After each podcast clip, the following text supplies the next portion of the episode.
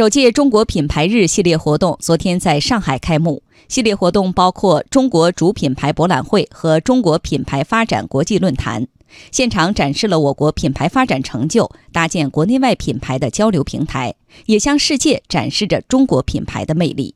跟着央广记者杨静、付文杰到现场看一看。在本届中国自主品牌博览会的中央大厅，集中展示了参展的中央企业品牌建设成就。在中船重工的展台，展示了我国首次取得自主知识产权的四百英尺水深大型自身式钻井平台。国家电网展示了世界电压等级最高技术、最先进的一千千伏特高压自偶变压器。在中国建筑的展台，雄安第一标市民服务中心模型也是吸引了众多的目光。中国建筑企业文化部品牌处处长吴阳表示，雄安市民服务中心的建设运用了两项创新技术，工期仅一百二十天便交付使用。主要靠的就是科技，一方面是装配式建筑，这些建筑都不是在现场像以往传统的钢筋混凝土建起来的，全都是钢制预制构件在工厂建完，到这现场直接搭建。然后另外一个就是建筑信息模型。在实际建之前，所有的一切都在电脑上全都虚拟了一遍，所以说在建的时候呢，既保证质量又非常快。吴阳介绍，在国际主流市场、“一带一路”沿线国家，中国建筑的品牌形象都已经深入当地。比如说，我们新的员工去阿尔及利亚的时候，乘坐出租车的时候，只要跟他说“中国建筑”，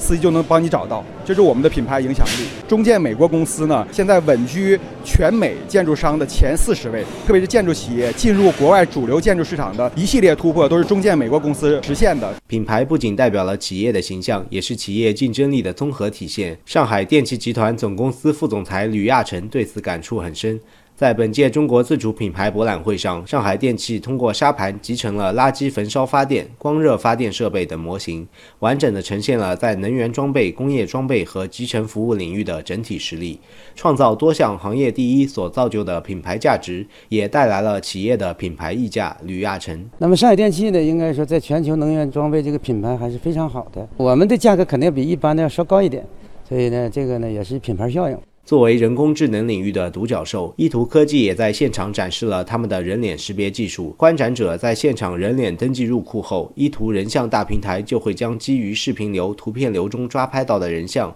与人像库内照片进行比对，快速精确地确认被查询人的身份。现场工作人员郭颂丽，比如说刷脸取款啊、刷脸支付啊、刷脸进门啊，这样等等非常广泛的一个城市生活的各个方面的一个场景。比如说失智，就视力上。可能有点问题的人士，那个走失了，然后我们可以通过这样的人脸的比对，然后最终帮他找到了回家的路。展会现场不仅有高科技的品牌，传统工艺的品牌价值创新也颇具特色。在东道主上海馆中，两件色彩秀丽、图案灵动又不失优雅的海派旗袍吸引了众多参观者。制作方上海曼楼兰有限公司董事长裘黎明现场介绍，通过 3D 扫描将客户体型数据进行精确记录，然后将客户的体型进行 3D 的人台打印。直接在客户的人体人台上进行立体剪裁三 D 打印体出来了以后，对我们来说的效率就更高了。一个是秒，一个是可能要量几次。客人肯定是希望看到这种有科技含金量的，